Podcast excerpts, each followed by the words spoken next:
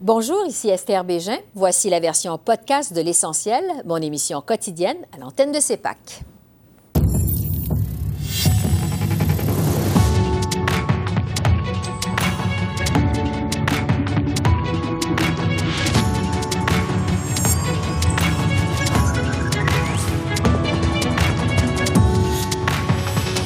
Soir, visite historique du président américain Joe Biden à Ottawa. On analyse les attentes avec notre panel de journalistes. Le député Han Dong se retire du caucus libéral à la suite d'allégations du réseau Global. Réaction de l'ex-ambassadeur du Canada en Chine, Guy Saint-Jacques. Les sommets Biden-Trudeau et protectionnisme, les demandes de l'Association des manufacturiers et exportateurs du Québec. La PDG Véronique Proux est avec nous. Bonsoir, Mesdames, Messieurs. Le président américain Joe Biden a amorcé ce soir sa toute première visite officielle au Canada. L'avion transportant le président et son épouse Jill s'est posé en début de soirée à l'aéroport international d'Ottawa. Le couple présidentiel a été accueilli, entre autres, par la gouverneure générale du Canada, Mary Simon. La vice-première ministre Chrystia Freeland et la ministre des Affaires étrangères, Mélanie Joly, faisaient également partie de la délégation d'accueil.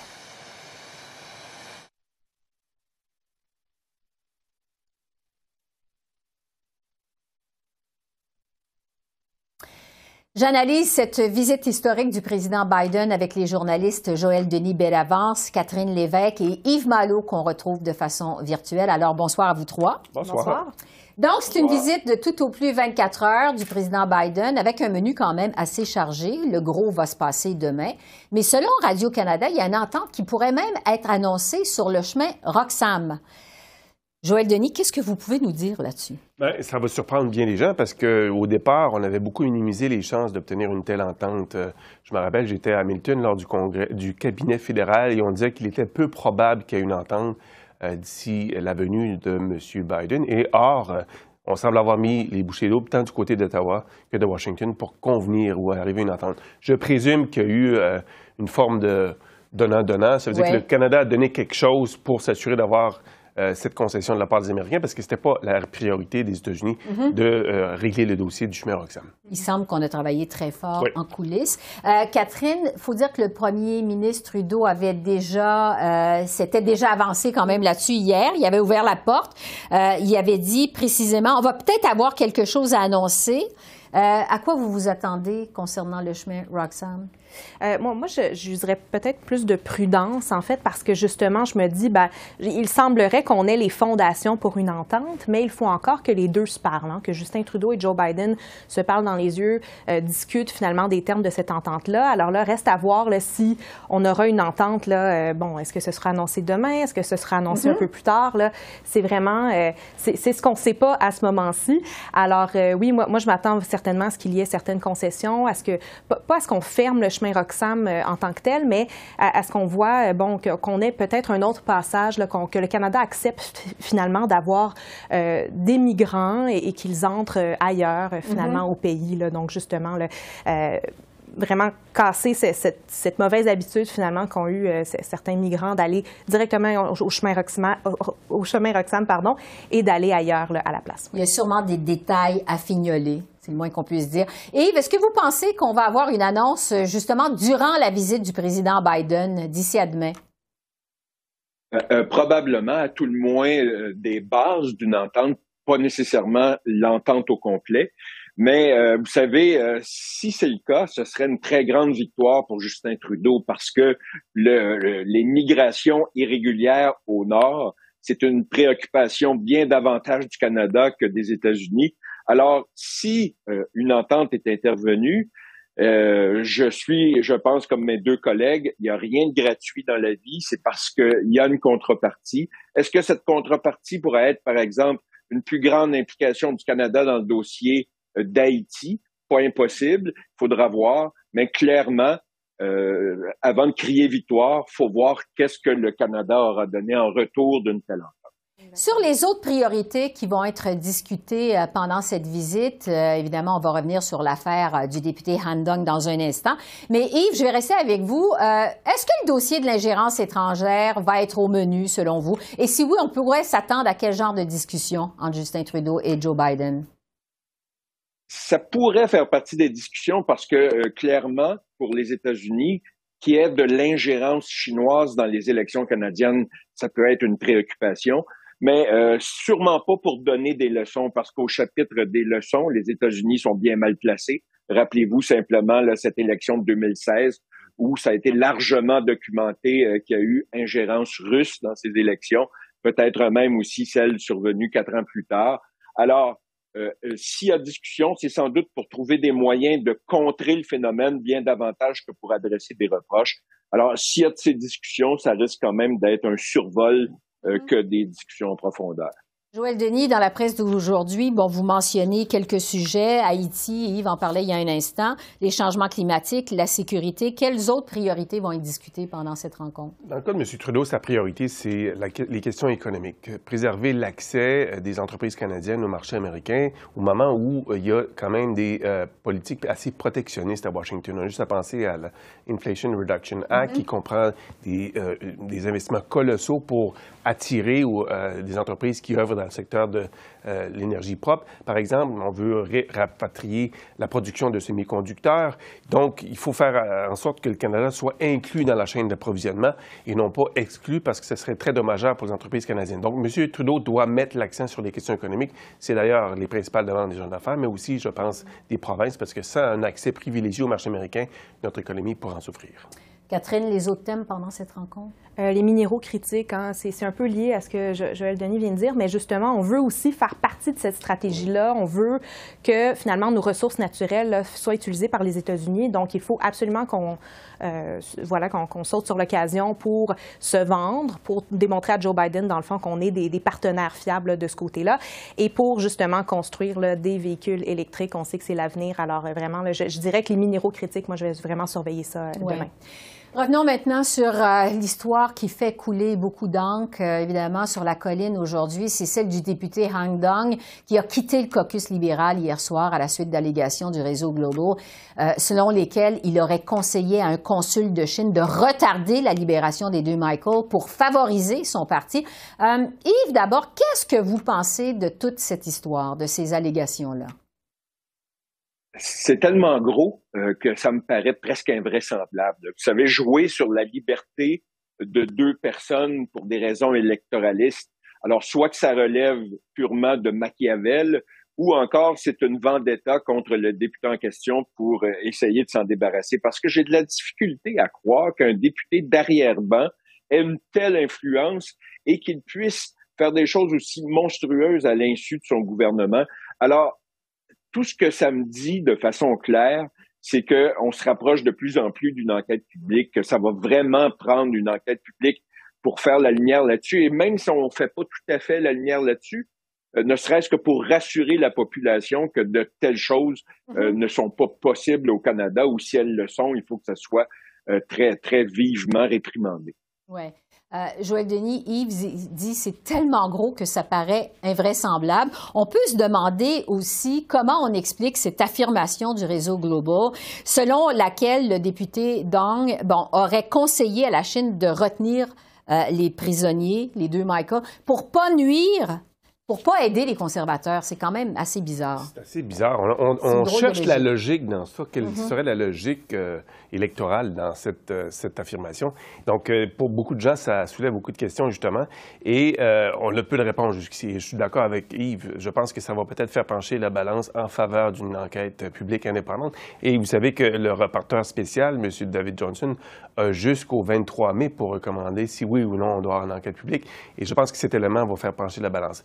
Autre élément à noter, Esther, je pense rapidement, c'est que M. Dong n'est pas le seul député à avoir quitté un caucus d'un parti au pouvoir à Toronto, il y a également un député qui siège dans la même région, je crois, M. Kerr, euh, K-E, son, nom, son, mm-hmm. dernier nom, et il a été exclu également du caucus du Parti progressiste conservateur du gouvernement de Doug Ford. Donc, ça s'est passé sur la scène provinciale, mais aussi sur la scène fédérale. Donc, je vous dis, il n'y a pas de fumée sans feu, mais je demeure quand même à avoir des preuves avant d'en arriver à une, euh, à une conclusion euh, vraiment ferme à ce, sujet. Catherine, qu'est-ce que vous en pensez de toute cette histoire? Moi, ce qui m'a marqué, euh, et c'était aussi dans, dans le, le, reportage de Global News, c'était le fait que le bureau du premier ministre n'était pas au courant que M. Dong, qui a effectivement parlé aux diplomates en question, a eu cette conversation-là. Donc, M. Dong, évidemment, dit que c'était pas... bon, il, il, a dit le contraire, il voulait libérer les deux Michael. Là. Il ne voulait pas les, enfermer plus longtemps. Mm-hmm. Euh, mais quand même, je pense que ça, ça fait aussi pencher la balance là, pour que M. Dong se retire du caucus libéral. Peut-être que le bureau du premier ministre, disons, n'a pas aimé là, euh, être confronté à, de telles allégations, mais aussi à, de, savoir qu'il y avait eu cette conversation. Oui, j'ajouterais rapidement aussi, ça fait, il semble que le SCRS, ça fait un bout de temps qu'ils suivent M. Dong, ses traces. D'abord et avant tout parce qu'ils avaient signalé au premier ministre, en tout cas à tout le moins, des irrégularités concernant l'Assemblée d'investiture de, son, euh, de 2019, quand il a été choisi par le Parti libéral pour être candidat aux élections de 2019. À ce moment-là, on disait déjà qu'il y avait eu de l'ingérence étrangère, notamment mhm. chinoise, et donc ça faisait un bout de temps qu'il était sur le radar du SCRS. Et M. Trudeau s'était porté à sa défense de façon très vigoureuse en disant que le SCRS n'avait pas le droit de déterminer qui allait être candidat pour le Parti libéral une réponse du SCRS à la réaction de Justin Trudeau euh, en, coulant l'information mm global sur M. Dong? Ça reste à voir, mais il se passe quelque chose aussi au sein du SCRS. Yves, le mot de la fin, il ne nous reste même pas 20 secondes. Est-ce que vous pensez que toute cette histoire-là du député Dong, ça va porter ombrage au sommet Biden-Trudeau? On va juste parler de ça finalement. Euh, ça risque de porter effectivement ombrage parce que euh, j'imagine au point de presse de demain, les questions que les gens auront de la part du Canada, c'est oui, Chomé Roxane, mais aussi l'histoire d'Ong. Alors, ça va porter ombrage partiellement, mais euh, évidemment, c'est tellement gros aussi la visite d'un président, c'est tellement rare que ça va reprendre le haut du pavé au cours de la journée de demain. Joël Denis, Catherine, Yves, merci beaucoup. Merci.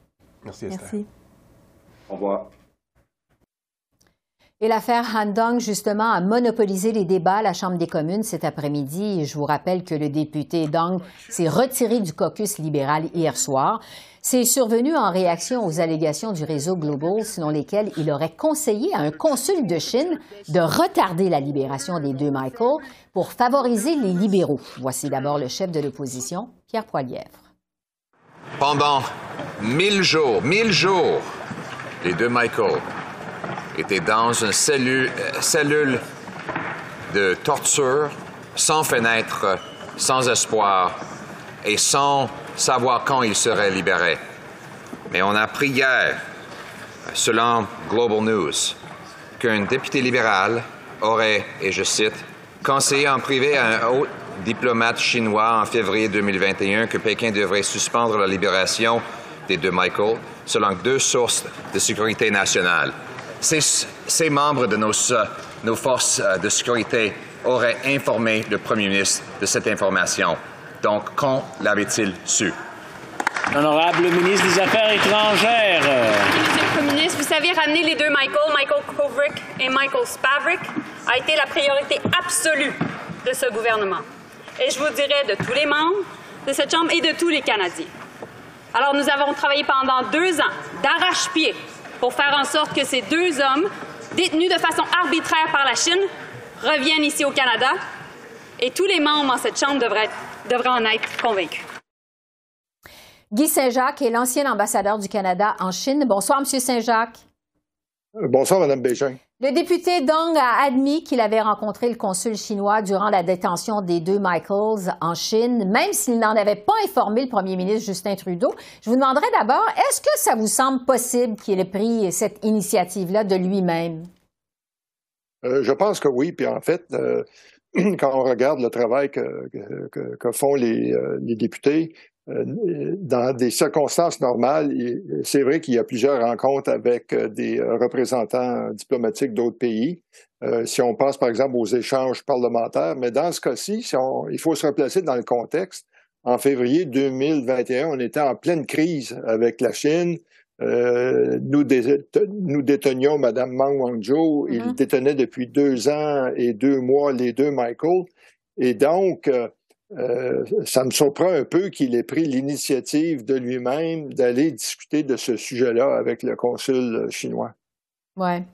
Euh, vous avez dit que si toute cette histoire est vraie, on peut parler presque de trahison, euh, mais est-ce qu'on peut vraiment justement se fier à ces allégations-là? Parce qu'après tout, ça provient de sources confidentielles du SCRS. Oui, bien en fait, c'est ça. Je dirais que euh, si ça s'avère vrai, euh, c'est un acte euh, répréhensible, regrettable et inadmissible.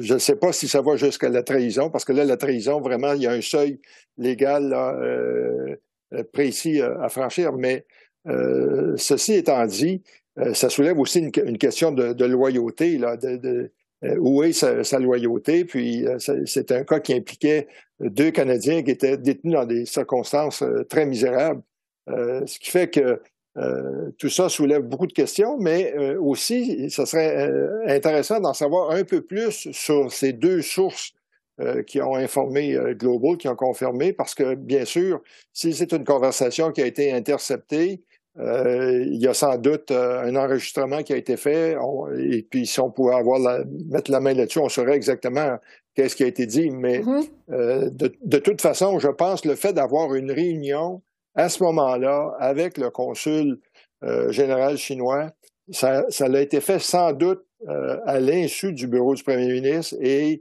euh, ça n'aurait pas dû avoir lieu. Oui, parce que si ces allégations-là sont fausses, est-ce qu'on ne vient pas finalement de détruire la carrière politique de Han Dong? On peut se poser la question. Bien, je pense, c'est ça, que si déjà sa carrière est, est très euh, euh, affecté, puis je pense que sa réputation est entachée, mais il faut dire aussi que ça s'ajoute à d'autres allégations euh, qu'on avait entendues au sujet de M. Handong, entre autres la façon dont son assemblée d'investiture avait eu lieu, où le, consulat chinois de Toronto avait envoyé des étudiants chinois là, avec ils avaient analysé des autobus, puis pour participer euh, au vote, il suffisait simplement de, dire qu'on résidait dans la circonscription de M. Randong. Il y a eu un autre rapport aussi qui a dit que lors du vote à la Chambre des communes sur le, la question du génocide au Xinjiang, il s'était absenté. Et, donc, euh, euh, il commence à avoir un peu de fumée autour de, la personne de M. Randong.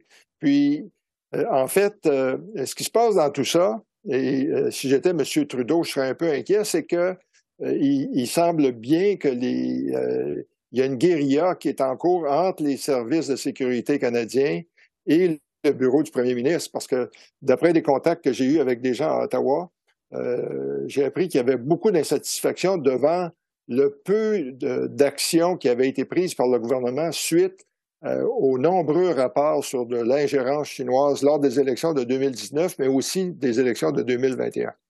Euh, l'autre chose qui est nébuleuse aussi dans l'affaire Han Dong, euh, c'est comment vous expliquez, vous, cette affirmation dans le reportage de Global selon laquelle M. Euh, Dong aurait conseillé à la Chine de retenir les, prisonniers, les deux Michael, pour pas aider les conservateurs? Quelle logique, vous, vous voyez derrière ça?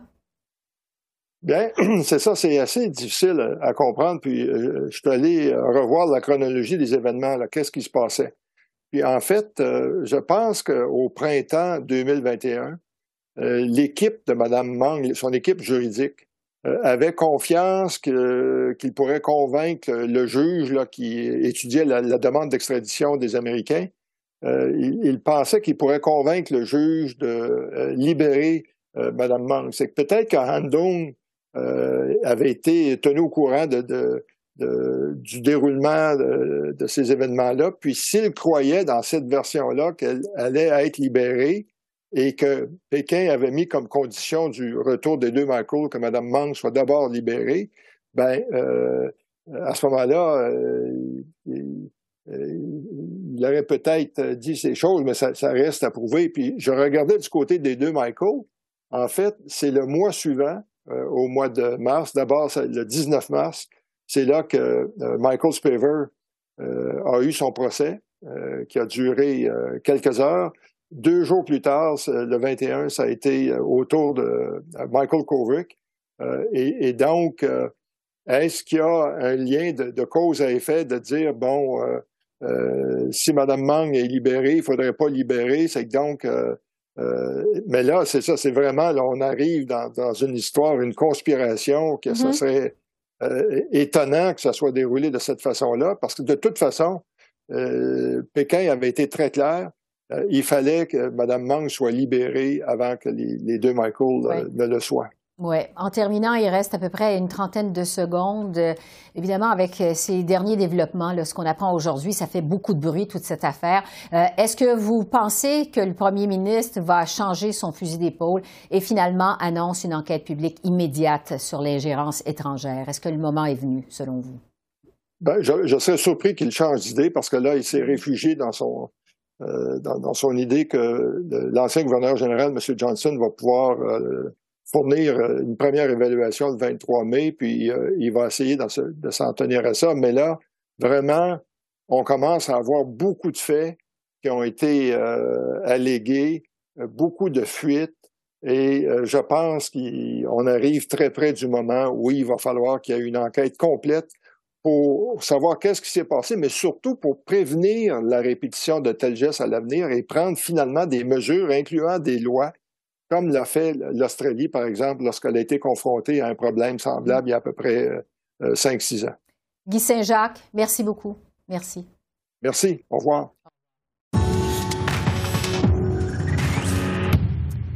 Pour revenir sur la visite officielle de Joe Biden au Canada, euh, les attentes du monde des affaires canadiens sont élevées. C'est que le programme Buy American que pousse le président Biden a des conséquences économiques directes sur les entreprises d'ici. J'ai discuté de cet enjeu avec Véronique Prou, présidente et directrice générale des manufacturiers et exportateurs du Québec. Bonsoir, Madame Prou. Bonsoir. Le président Joe Biden, on le sait, a un agenda qui est protectionniste. Il nous l'a d'ailleurs rappelé lors de son discours sur l'état de l'Union le 7 février dernier avec son Buy American qu'il continue de vouloir renforcer. Je vous demanderai d'abord, euh, de façon générale, quelles sont vos attentes de ce sommet Biden-Trudeau? Ben, écoutez, nos, attentes, c'est que le premier ministre puisse arriver à placer l'agenda du commerce international et l'accès au marché américain dans les priorités, dans les thèmes qui seront discutés euh, au cours de ces 24 heures où le président Biden sera ici au Canada. Bon, euh, parce que concrètement, justement, avec son Buy American, là, le président euh, Biden veut resserrer les règles d'achat pour les projets d'infrastructure américains. En fait, ce que veut euh, M. Biden, c'est que tous les matériaux de construction qui vont être utilisés dans les projets d'infrastructure fédéraux à venir, notamment dans la construction des routes, des ponts, que tous ces matériaux-là soient utilisés, soient fabriqués finalement aux États-Unis. Alors, parlez-nous des conséquences de ça sur les entreprises d'ici, les entreprises canadiennes. Absolument, puis vous l'avez bien dit, euh, le Buy America, le Buy American, c'est là bien avant le président Biden, mais depuis son arrivée au pouvoir, il ne cesse de multiplier les annonces, les décrets pour augmenter euh, les barrières à l'entrée au marché. Et ce que ça fait, c'est que des entreprises qui sont dans le secteur de la construction, les matériaux de construction, par exemple, les véhicules électriques, s'ils veulent avoir accès au marché américain, ils doivent ouvrir des usines ou investir du côté américain pour s'assurer que presque la totalité des biens soient fabriqués aux États-Unis. Alors, on ne le voit pas tout le temps, c'est-à-dire c'est pas visible quand les entreprises choisissent d'investir du côté américain, mais au fil des années, on constate que l'investissement direct étranger se fait aux États-Unis au détriment du Canada.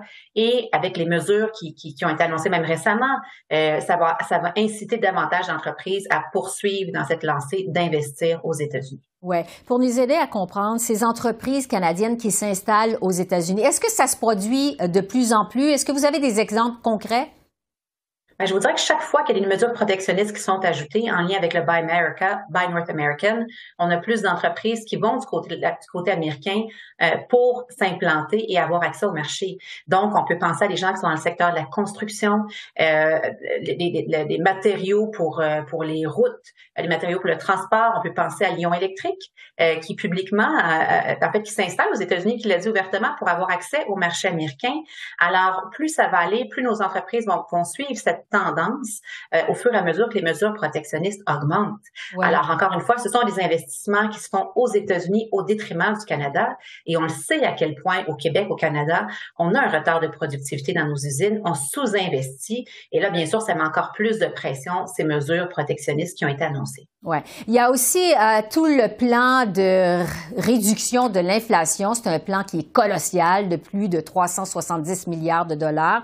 Euh, Monsieur euh, Biden donc veut revigorer le secteur manufacturier aux États-Unis et accélérer la transition vers les énergies propres. Est-ce que vous avez des craintes par rapport à ce plan colossal donc du président Biden? Ben, absolument. Puis vous l'avez dit, l'Inflation Reduction Act, c'est plus de 300 milliards en programme, en mesures fiscales pour vraiment attirer l'investissement aux États-Unis, l'investissement industriel, mais l'investissement, j'appelle ça l'investissement vert aussi. Donc, la question de l'économie verte, la décarbonation de notre industrie. Et ce sont des sommes immenses avec lesquelles le Canada ne peut pas compétitionner. Alors, c'est clair ça va se faire au détriment euh, des investissements canadiens. Et je vous dirais que depuis l'annonce l'été dernier, euh, les grandes entreprises qui ont un pied de chaque côté de la frontière, ben, c'est clair qu'ils réfléchissent à faire leurs investissements du côté américain parce que les programmes et les mesures sont tellement attractifs. Et en même temps, quand tu es aux États-Unis, tu as accès à un très grand marché, tu te rapproches de ton marché.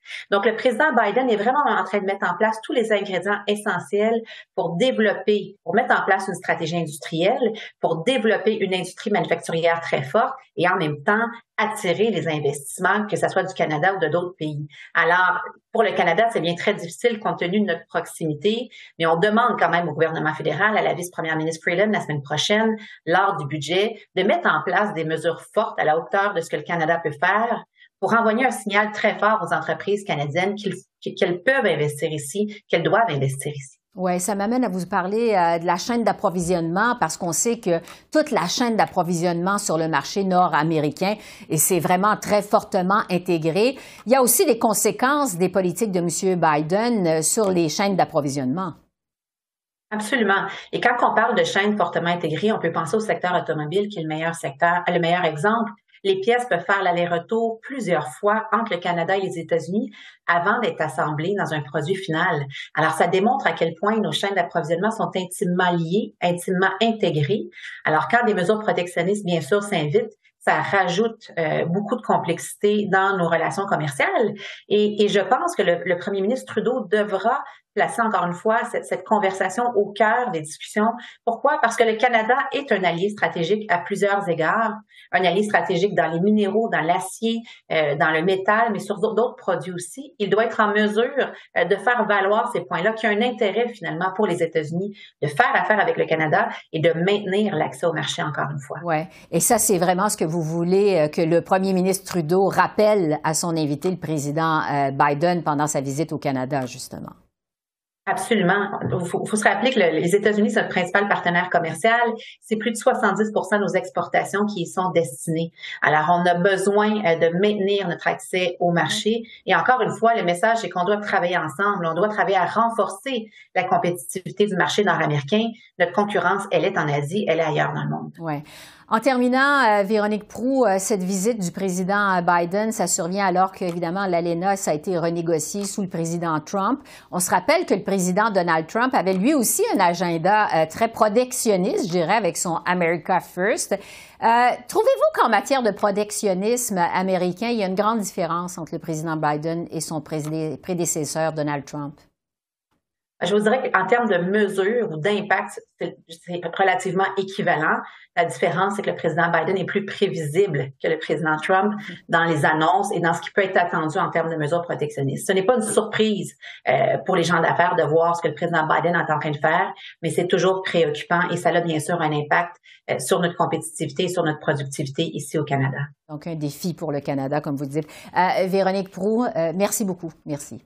Merci à vous. Au revoir. Au revoir. Alors voilà, c'est comme ça qu'on a vu l'essentiel de l'actualité de ce jeudi 23 mars sur la colline parlementaire à Ottawa. Demain, toute notre émission portera bien évidemment sur la visite officielle du président Biden au Canada. Nous serons pour l'occasion accompagnés de plusieurs analystes. Alors voilà, Esther Bégin qui vous remercie d'être à l'antenne de CEPAC, la chaîne d'affaires publiques par câble. Je vous souhaite une excellente fin de soirée et je vous dis à demain. Au revoir.